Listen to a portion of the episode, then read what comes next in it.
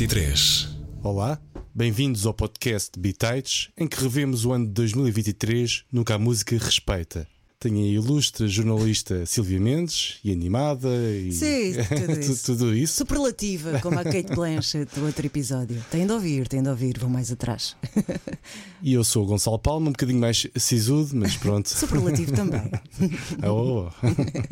Olha, eh, queres jogar ao disco hoje? Uh, está um bocadinho frio, mas podemos fazer isso. Sabes que as praias no inverno são. Ah, e- sim, adoro ir para, para a praia praia com este frio, é uma coisa que eu gosto de fazer. Estão desertas, estão desertas. As andorinhas. E, e depois eh, lançamos o disco e não sei o quê. Sim, sim, sim, está bem. Não, agora mais a sério, vamos falar de discos de música feitos ao longo de 2023. Vamos vasculhar as listas de melhores discos do ano pela imprensa internacional e nacional. Vamos fazer as nossas escolhas pessoais, o que gostamos mais, portanto. Mas antes, vamos falar dos álbuns mais mediáticos. Bora. Bitites.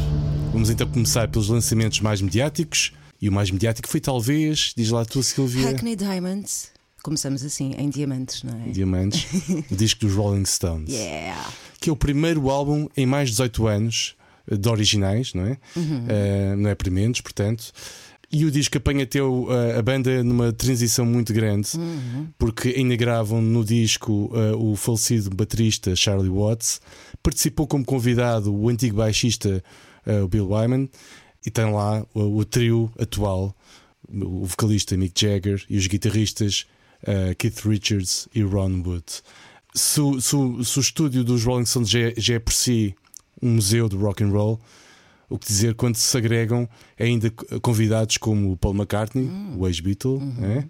e amigo, velho amigo também, apesar de rival, Elton John, Stevie Wonder e uma cantora deste milénio como a Lady Gaga. Portanto, estamos aqui a falar aqui de, de um disco que tem tudo para ser badalado e portanto eu até gosto bastante até do disco, é um bom disco. E hum, na altura teve assim algum teve logo um grande impacto eh, no lançamento. Queres falar-nos sobre isso, Silvia? Sim, claro, posso falar. Houve uma conferência de imprensa de apresentação do álbum, decorreu em Londres e foi comandada pelo Jimmy Fallon. Pois não é uma pessoa qualquer, Londres. não é uma pessoa qualquer. Recrutaram o Jimmy Fallon dos Estados Unidos e é muito engraçado porque a conversa foi muito animada, muito airosa ah, e às tantas o Mick Jagger explicou porque é que aconteceu este intervalo, este hiato de edições originais e o Mick Jagger disse: Ah, se calhar tem a ver com o facto de sermos preguiçosos. disse assim meio a brincar, mas depois também referiu que os Stones têm feito algumas eh, coisas na estrada, a maior parte do tempo, e não queriam estar a lançar um disco qualquer. Ou seja, eles. Como um diamante, tiveram de apurar tudo muito bem para depois editar este disco. E quis o universo, quis a vida, quis eh, o destino que então fosse já sem o baterista, mas com o baterista. Eh, entra em jeito de, de homenagem até Completamente. eh, de despedida, não é? Se uma coisa intencionalmente eh, emotiva, dúvida. acabou por tudo fazer algum sentido como homenagem.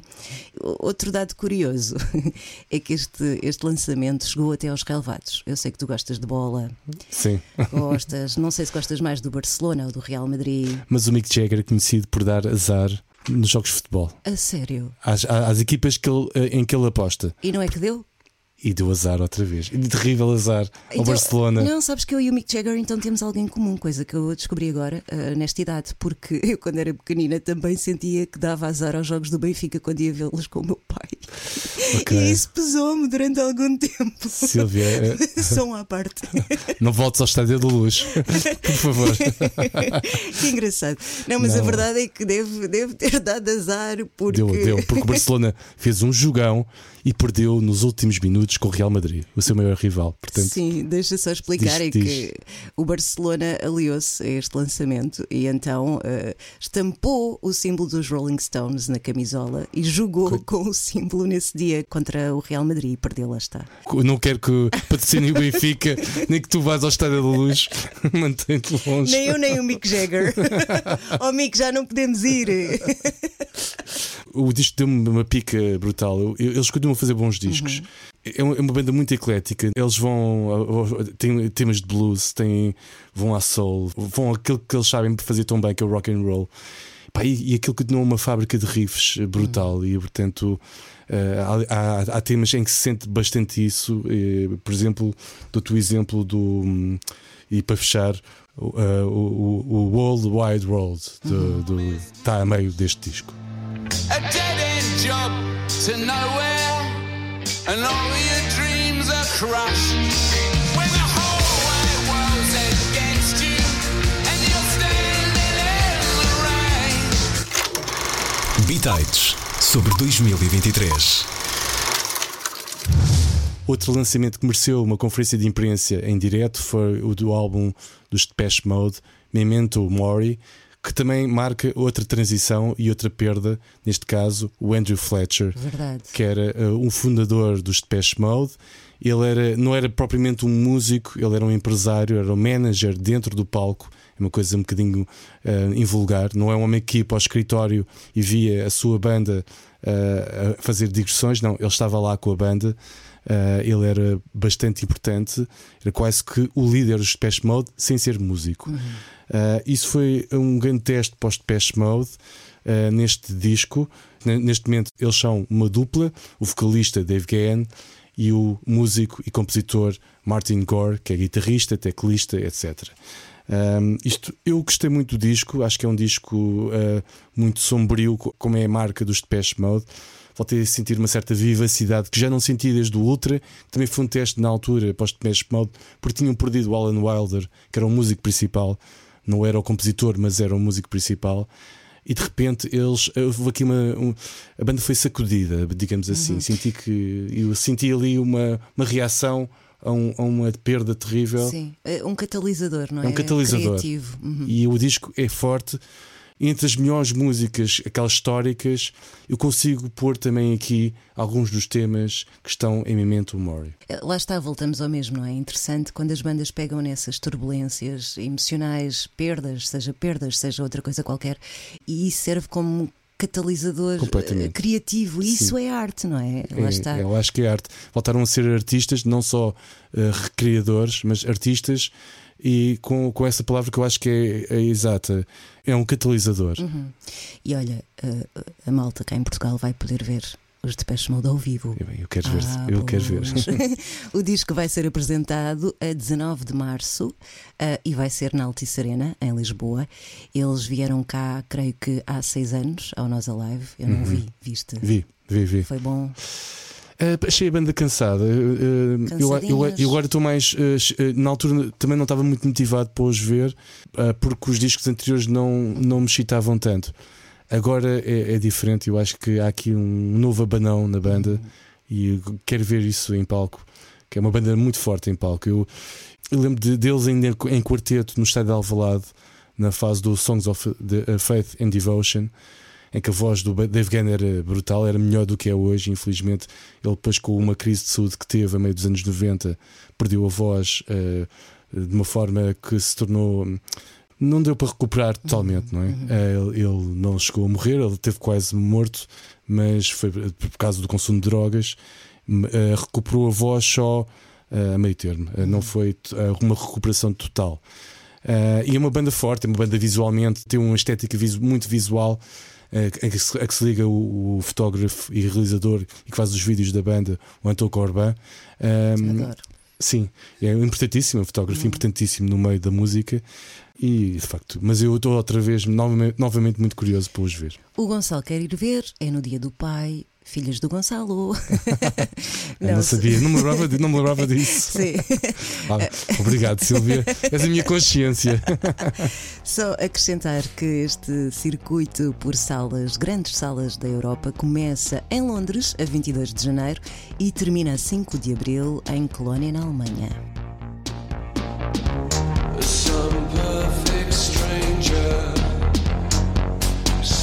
on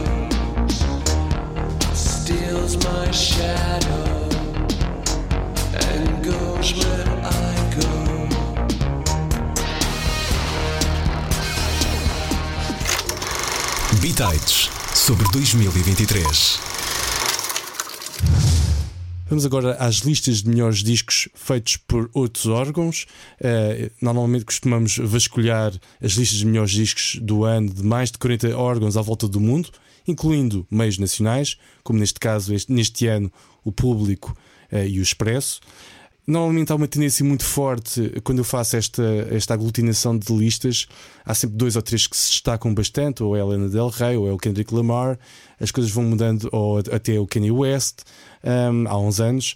Este ano as coisas estão muito equilibradas. Há cinco discos que sobressaem nestas listas todas. Há o álbum de estreia do supergrupo Boy Genius, intitulado The Record, que reúne três cantoras que são amigas: Julian Baker, Lucy Dacus e a mais conhecida de todas, Phoebe Bridges, uh, que é hoje em dia quase uma celebridade. Este disco, de, este álbum de estreia da Record pelas Boy Genius, foi considerado o melhor álbum de 2023 para o jornal generalista da Independent e para a publicação inglesa New Musical Express, mais conhecida como Enemy, e também para a revista espanhola Mundo Sonoro, também considerou álbum do ano. E está muito bem classificado em publicações como Rolling Stone ou a Billboard, que colocam esse disco em segundo, em segundo lugar. Temos também outro em quem destaca Caroline Polachek, com o álbum Desire I Want to Turn You Into You. Uh, ela, Caroline Polachek vem de uma dupla que era o Lift, para mim tem um dos melhores discos de, deste século que é o, o, o Something, feito com o Lift.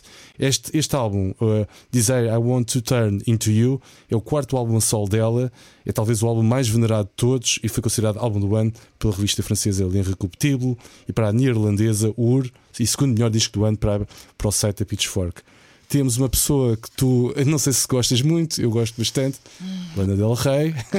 Quero dizer, eu não tenho nada contra a Lana, nada, aborrece-me um pouco. Pronto, ela tem, uh, tem-se aguentado Sim. com uma ideia muito simples, a iconografia americana, o tal glamour, uh, mas, mas, também ao mesmo tempo rebeldia. E, uh, e ela era mal vista, dividia opiniões quando apareceu com o Born to Die e agora eh, um, eh, lentamente foi um, eh, se tornando, não digo consensual, mas tem já a crítica quase toda a seus pés. E neste momento, por exemplo, este último álbum, que é um título enorme, até é difícil de dizer, Did You Know There's a Tunnel Under Ocean Boulevard, assim se chama, foi eleito como álbum do ano para a Time Out de lá de fora, ou o jornal generalista Sunday Times em Inglaterra. Desde o Norman fucking Rockwell que ela de repente uh, tem de facto uma veneração que é mais transversal. De antes dividir muitas opiniões, eu aliás gosto muito dos três primeiros álbuns dela, uh, na altura que era difícil defender a Lana Del Rey. Agora não gosto tanto, para ver o mundo gosta mais dela do que eu hoje gosto, mas quero também muito vê-la para o ano no Primavera Sound no Porto, que ela vai atuar lá, eu e a minha filha, e, e portanto temos já várias gerações para ver a Lana, a Lana Del Rey. Não sei se é o teu caso, se tens tanta motivação para ver a Lana Del Rey. É como, te digo, é como te digo, a música comigo funciona de uma forma que é através da conexão. E eu não me consegui conectar ainda com a Lana Del Rey. Talvez claro, daqui, daqui a uns tempos pode acontecer, não, pode não acontecer, conectar-me com ela, mas não, claro. não sinto uma ligação entre nós. Claro. Uh, e a música é muito isso para mim. É Quem o que eu sinto muitas vezes um com outros artistas e não há essa obrigação de nos Claro ligarmos, que não, a música é tudo menos obrigação, Sim. é liberdade de gostar daquilo que a gente gosta e mais nada acabou acabou. nós tivemos, uh, de, uh, nós vamos sempre dando notícias ao longo de música ao longo do ano, todos os dias. uma das notícias terríveis que demos este ano foi uma coisa muito estranha que afetou o músico e banjoísta norte-americano Sufjan Stevens, que na altura do lançamento do álbum Javelin ele foi imobilizado por uma doença neurológica súbita que felizmente ele está em recuperação. Ele uh, creio que já ter tido alta. Espero que ele esteja, que ele recupere totalmente. Um, mas este disco uh, foi também uh, bastante aclamado à volta do mundo e, e, está em várias listas de melhores do ano. O Jornal Expresso considerou o álbum do ano aqui em Portugal, tal como o site da famosa Entertainment Weekly. Uh, o álbum faz-me lembrar muito o Karen Lowell, tem as marcas de mágoa e da perda. Uh, o Karen Lowell era um disco uh, folk bastante triste, triste, mas não tristonho, atenção, um, uh, marcado pela, pela perda da mãe. Era um disco dedicado à mãe e ao padrasto.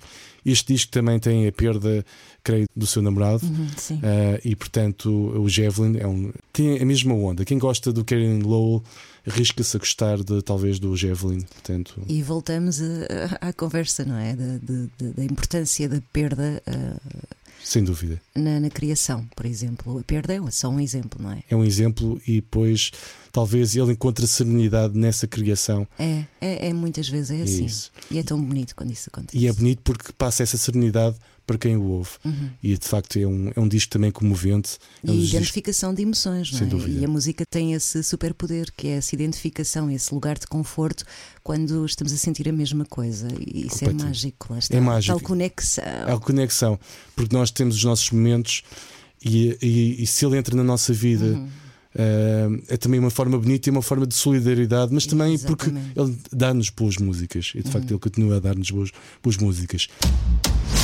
Bitites. Nestas coisas de listas melhores do ano, já, já estou um pouco habituado a ver sempre grandes artistas uh, da pop, grandes estrelas da pop. A uh, Taylor Swift tem aparecido sempre nestas listas de melhores do ano. Este ano, porém, é a Olivia Rodrigo com o seu segundo disco, Guts, que está a aparecer em muitas listas de melhores discos do ano. Foi, conseguiu o primeiro lugar nas classificações da Billboard e da revista de celebridades People. Portanto, ela. Uh, Uh, aparece aqui também com grande força. É, já, é só o segundo álbum, ela ainda é muito nova. Uh, e é um disco até um bocadinho com mais rock uh, do que eu estava à espera. portanto, é também um dos cinco discos que está em destaque neste aglomerado de listas de melhores do ano à volta do mundo.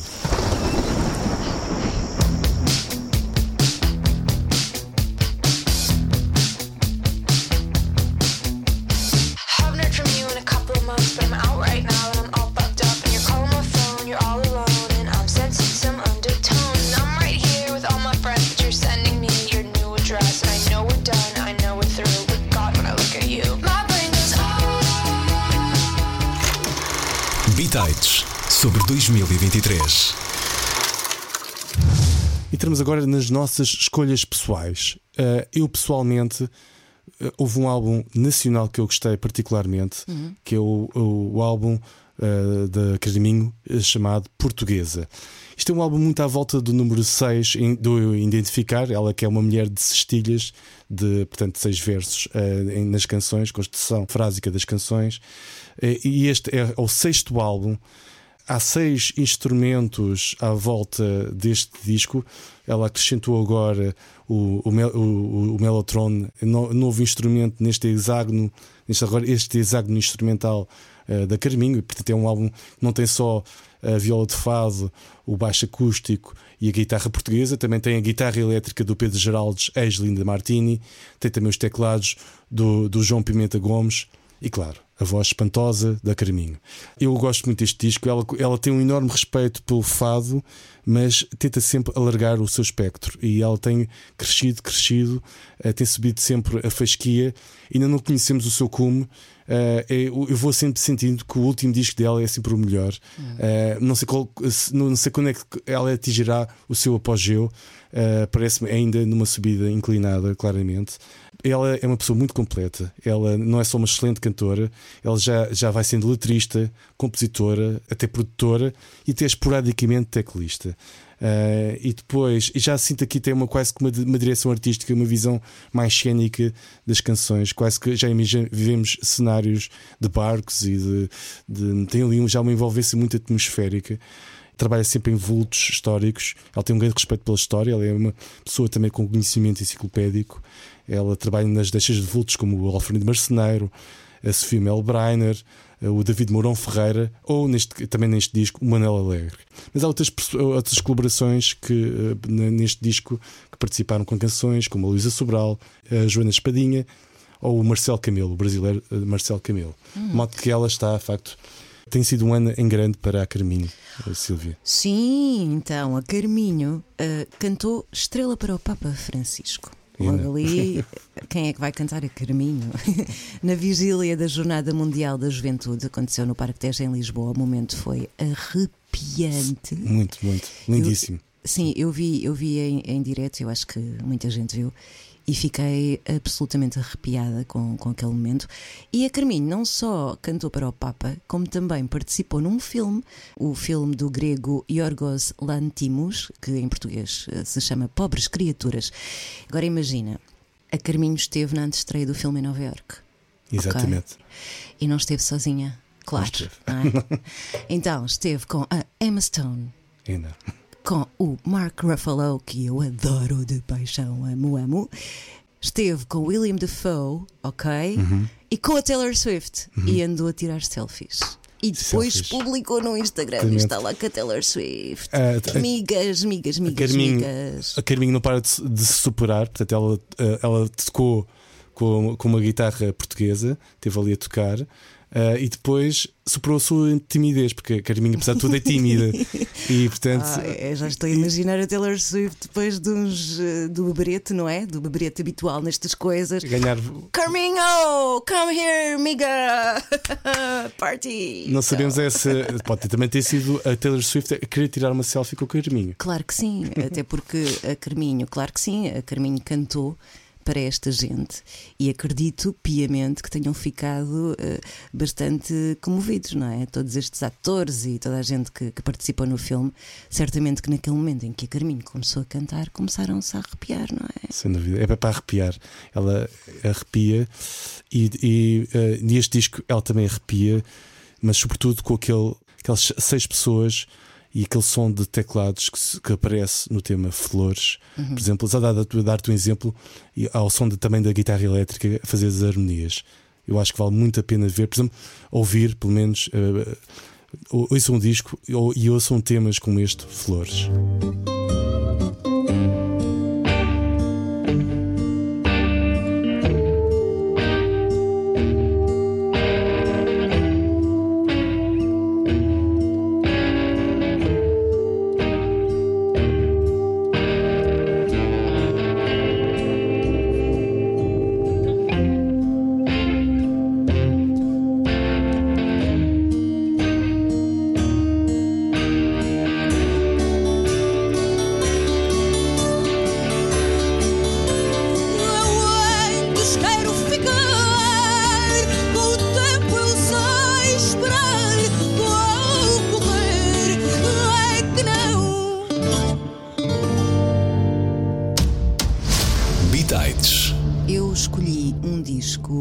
Pela carga, e lá está, voltamos à perda também, uh, mas por essa carga da perda, mas não só da perda, como num balanço de ganho, não é? Uh, há o sentimento de perda e depois também, em retrospectiva, uh, percebemos o, o quão felizes fomos ao ter o que perdemos. Neste caso, eu estou a falar dos Foo Fighters, que perderam o Taylor Hawkins em 2022.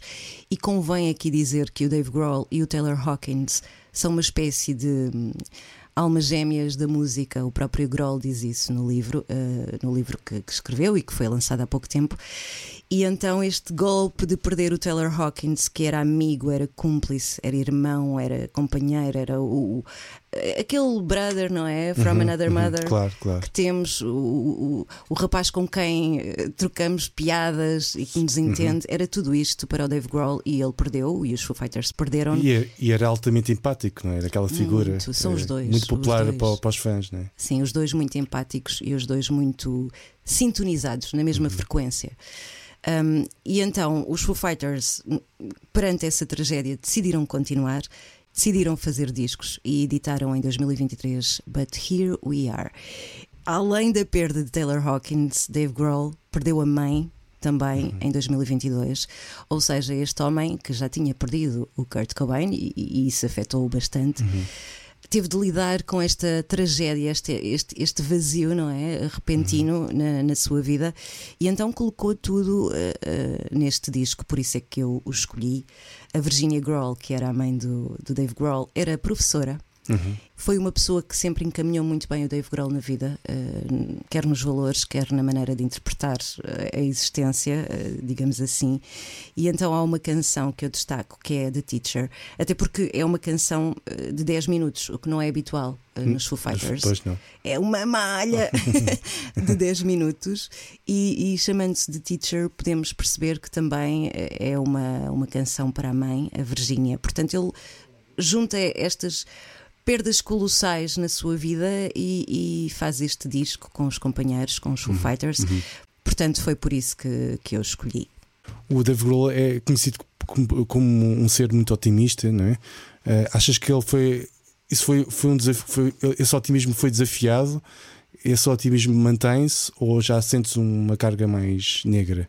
Não sei se tem a ver com otimismo, sei que tem a ver com o papel da música, uh, que para o Grohl sempre funcionou uh, dessa forma. Já quando perdeu o Kurt Cobain, uh, seguiu o caminho com os Foo Fighters. Ele sabe perfeitamente que, que a música tem esse condão mágico de também perpetuar bem-estar nos outros e ajudar os outros, nem que seja desta forma terapêutica. E vai um bocadinho ao encontro daquilo que nós dissemos há pouco. E o Dave Grohl tem muito essa consciência, uh, apesar dos Foo Fighters também serem uma máquina de fazer dinheiro, porque são e porque enchem estádios e há algo no, no concerto dos Foo Fighters que nos transmite depois essa vontade de continuar.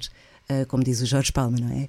Enquanto houver essa estrada, os Foo Fighters vão continuar porque o Dave Grohl, sobretudo, sabe perfeitamente, e o Taylor Hawkins também, qual é o contributo que, que a sua música e a sua banda pode ter na vida do outro. E, e, e é assim que ele entende a música e é, e é dessa forma que, que ele a respeita. Portanto, acabar agora com os Foo Fighters acho que não faria sentido nenhum para o Dave Grohl, nem para o Taylor Hawkins, muito menos para os fãs dos Foos, não é? Que, que sabem que quando estão no palco são absolutamente genuínos.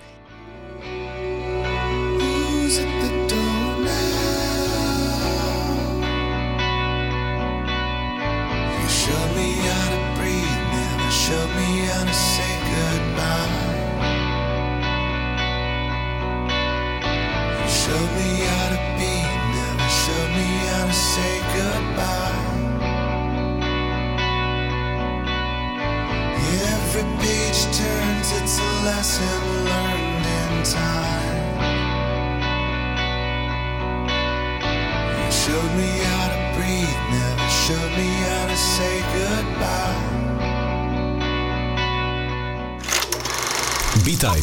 Sobre 2023. Bom, agora vamos para uma escolha pessoal minha, hum. uh, Silvia Carina, não é? Sim, sou Silvia aqui... Carina com muito orgulho. Exatamente, com muito orgulho. A geração de 70 teve direito a dois nomes. tu és Gonçalo quê? Gonçalo Manuel. Nós tínhamos sempre como segundos nomes Manuel ou Miguel, algo assim de género. Eu tinha, calhou-me o Manuel. Um... A coisa boa é que podemos escolher. Eu, durante muito tempo, fui só Carina. Ok, isso é Depois é passei a ser Silvia, agora quero voltar a ser Karina. Não sei como é que vou fazer isto, mas Olha, pronto. Eu, uh, tens pelo menos uma homónima que eu gosto Tenho muito, muitas. que é Karin Dreyer, uhum. vem da Suécia, é, que não é Karina, mas é Karin. Ela é mais conhecida como pelo seu alter ego Fever Ray, ela vem da dupla da Knife. Uh, e ela vem fazendo um trabalho também em nome próprio, é cada vez mais prioritário na, na sua vida artística, que é notável. E eu acho que ela chega aqui ao terceiro álbum de uma forma um, muito forte. É, é, um disco mesmo colossal. Tem uma, ele, tra ele trabalha muito a atmosfera de terror e de suspense muito bem. É, é, aliás, é um país muito, é, também muito abundante na criação da, da, temática de terror, não só a nível de cinema como de, de literatura, e também na música, sobretudo através da Fever Ray. Ela usa isso muito bem nas programações elétricas, nos sintetizadores e este disco está muito forte. Ela entra muito bem nas, nas perversões do ser humano, um, com uma precisão até de Hitchcock a Hitchcock. Um, ela coloca-se no lugar do, do predador sorrateiro que aterroriza a vítima por quem é obcecado, ou na posição de uma mãe vingativa que reage ao bullying na escola de forma sangrenta. A vingança sangrenta está muito está presente num, num dos temas mais fortes, que é o Even, Even It Out, e ele, ele é extraordinário. Ele não é só extraordinário como diretor, como criadora artística, é, não, é, também tem um, tem um plano muito uh, ambicioso uh, nos concertos, é muito performativo, um, é muito, tem uns cenários fortes. Um, e ela própria é uma excelente cantora. Ela tem aquelas flexões vocais muito escandinavas, muito femininas, que eu gosto muito. Também se nota na Björk, às vezes, uh, tipicamente nórdicas. Uh, e, eu, e, ela tem muito isso também. E tem também umas, umas mutações vocais, vai dos agudos aos graves de uma forma muito fácil. Um, parece fácil, em que se passa do, do, do lado de de, de, de, mais fino até ao lado mais monstruado. Isso nota-se muito neste disco. E realmente o Even It Out é um tema uh, particularmente forte uh, dentro de uma mente de um psicopata, de uma psicopata no caso, a funcionar. Portanto, o videoclipe também é muito forte, ela também põe tudo. Uh, é tudo muito bem feito. E este disco é um grande murro no estômago. Eu gosto particularmente deste álbum da Fever Ray que se chama Radical Romantics.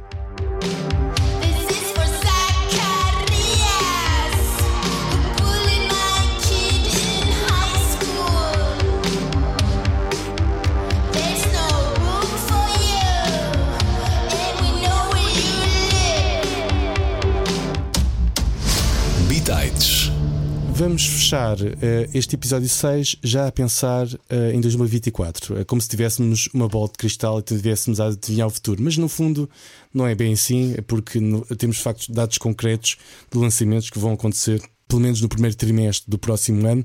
Vamos ter, em, em termos de música portuguesa, novos álbuns do Diogo Pissarra e de, dos Capitão Fausto. Um, vamos ter também, e já em janeiro, vamos ter também o álbum da Kelly Yukis, Orquídeas. Temos, vamos ter Green Day, os Green Day com o Saviors a 19 de janeiro. Uhum. Vamos ter aqui uh, em, no, no, final do mês de, de janeiro.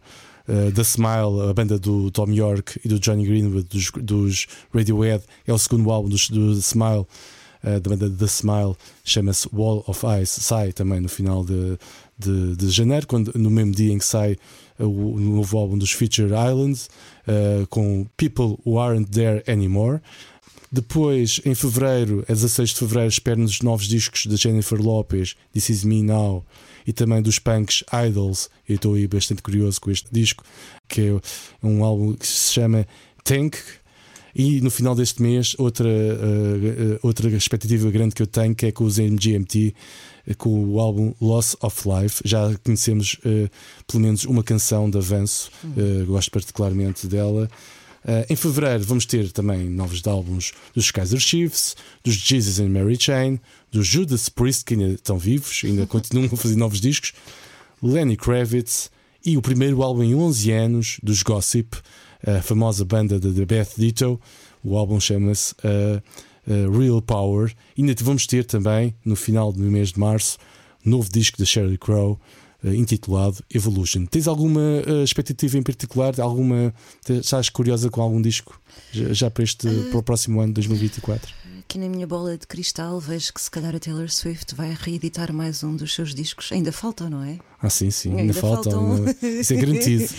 Não, não, porque eu não sei o que é que, por exemplo, o Harry Styles vai fazer em 2024, mas estou muito curiosa uh, em relação ao próximo disco do Harry. Eu estou com uh, curiosidade especial e para fechar com o disco dos Capital Fausto, Subida Infinita. E nós, eu e nós, todos, incluindo a Silvia, está aqui pôr o dedo no ar. Ah, mas era outra coisa. ah, então era o quê? Mas sim, estou muito curiosa com os Capitão Fausto. Continua, continua. Sim, não, diz, diz, diz tu. Oh, porque esqueci-me que os Pearl Jam também estão em estúdio e certamente que o, o disco vai ser em 2024. Eles vêm apresentar qualquer coisinha ao Nós Alive em julho, portanto, certamente que será uh, material novo, apesar daquelas setlists irem para ah, aqueles antepassados dos Pearl Jam maravilhosos. Uh, mas um, estou curiosa com o disco dos Pearl Jam e certamente vai sair dali qualquer coisa como um murro na mesa. Eu, pelo menos, tenho essa expectativa. Um, eles, no, no, último disco, abordaram questões como as alterações climáticas, uh, estando nós a viver um período outra vez caótico, não é? Uh, mais uma vez caótico na humanidade. Estou assim um bocadinho ansiosa por aquilo que vai sair dali em matéria de mensagem, mas vamos ver, não sei. Sei que Vou vê-los em 2024. Pá, os Pearl Jam tem que ter qualquer coisa de especial para tu te motivares tanto depois de veres quantas vezes? Veja co- os Pearl Jam, já viste quantas vezes? Não conto, até a Londres. E a Praga? Vais ver para aí a 15 vez. Eu não conto, eu não conto. A 15 vez é especial como foi a quarta ou a primeira? É sempre especial. Meu Deus. Nunca nada muda, não é? Olha, isso é um tema dos. Capitão Fausto. Deixa uma cratera e nem se ouve falar.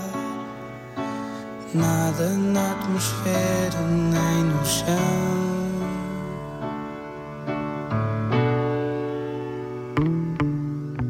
Desta vez, a quem mais se esmera o meu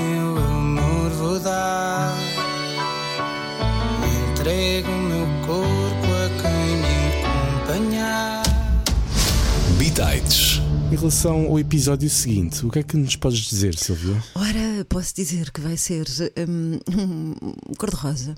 Cor-de-rosa? Assim, Novelas? o- O tom arrojado na música. Casamentos, divórcios. eh, quem encontrou o amor?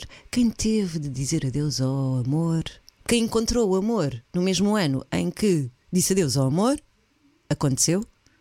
Dizem que divórcios eh, e fins de amores inspiram canções. Não sei. E casamentos também. Também há canções felizes, Gonçalo. Achas que sim? Há amor feliz, Gonçalo. Ah, Desse não gosto tanto. ah. Nem tudo é perda. Eu gosto Nem de tudo drama. é. Bom, foi um prazer, Silvia. Eh, adeus, até a vemos nessas novelas todas. Né? Até à próxima.